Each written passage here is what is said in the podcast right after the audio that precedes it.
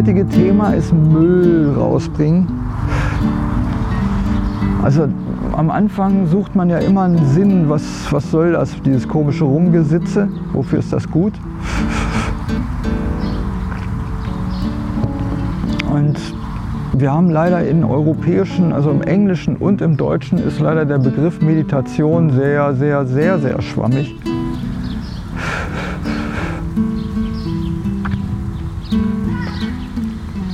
Man kann auch ähm, das, worum es geht, in verschiedenen Richtungen angehen. Äh, manche nennen sogar Ikebana und das, was wir eben gemacht haben, Tai Chi und Qigong und Yoga, auch schon Meditation.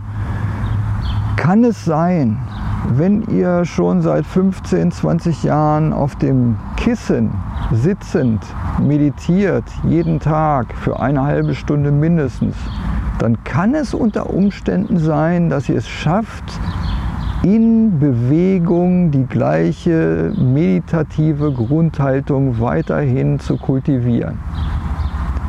Und da ich davon ausgehe, dass es sowieso auf der Welt ganz wenige Leute gibt, die überhaupt meditieren und von denen ganz wenige, die Selbsterkenntnis einfließen lassen,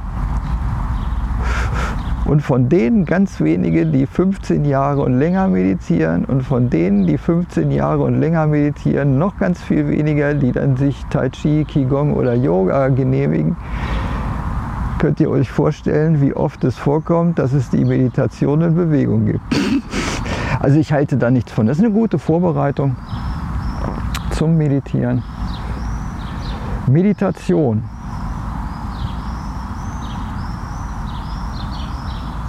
Also es gibt drei Richtungen, es gibt mehr Richtungen, aber die Richtungen, die, die mir am sinnvollsten erscheinen, sind einmal das Pflegen von Freundlichkeit, eigentlich Metta, allumfassende Liebe. Das müssen wir wirklich, hatten wir. Ne? Negativity Bias, Bias, Negativitätsprägung müssen wir wirklich üben, hat einen Sinn. Machen wir heute nicht. Freundlich schon, dann Ruhemeditation, Samatha, wirklich mal ruhig mit sich zu werden und darin Ruhe zu kultivieren, ist auch toll. Gibt es. Das autogenes Training zum Beispiel, das ist Ruhemeditation, das kriegt ihr von der Krankenkasse mitfinanziert. Was ich aber am, äh, wirklich am sinnvollsten halte, ist diese Vipassana-Meditation. Das ist ein bisschen umfangreicher als das, was wir jetzt machen. Wichtiger ist die Selbsterkenntnis. Also das hat nun mit dem Tai Chi zu tun, Körper und Geist. Das ist das Tui Chu. Da kommt es her. Also Tiger und Drache, die um, umeinander kreisen und sich jagen. Und das bei sich festzustellen, das ist meiner Ansicht nach das Lehrreichste. Und immer mehr festzustellen, wie eben Körper und Geist, wie Gefühlsmuster angeregt werden durch einfach innere Gefühlsausdrücke und da einen leichten Abstand zu, zu entwickeln und zu lernen. Also das, die Betriebsanleitung des eigenen Selbst mal zu lesen und dann zu entscheiden, was möchte ich verstärken und was nicht. Und dieses Feststellen, das nenne ich dann Müll rausbringen. Also dieses, das kann langfristige Sachen sein.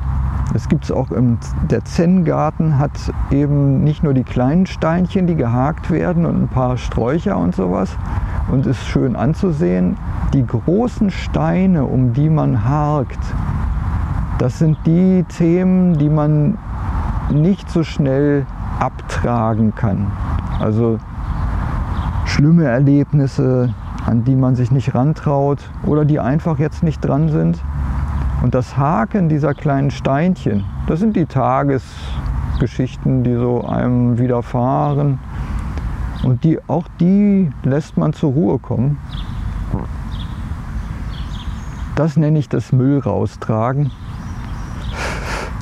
kann das auch anders deuten, dass man halt zur Erleuchtung kommt und dann trotzdem den Müll raustragen muss. Das ist eine andere Variante. Also die, dieses Seele und auch sogar Körper reinigen im konstruktiven Nichtstun und Rumsitzen finde ich enorm wichtig. Ein paar von euch können das nachvollziehen, hoffe ich jedenfalls. Und das Reinigen der Seele, Körper hatten wir eben, machen wir jetzt für 20 Minuten.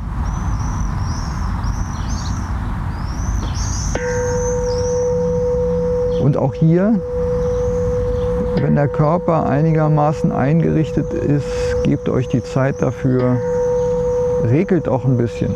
Ihr müsst hier nicht Militärsitzen machen. Also richtet euch langsam ein. Und wenn das 20 Minuten mit dem Körper einrichten dauert, ist das auch okay. Wenn der entspannt ist, achtet darauf, was euer Geist so macht.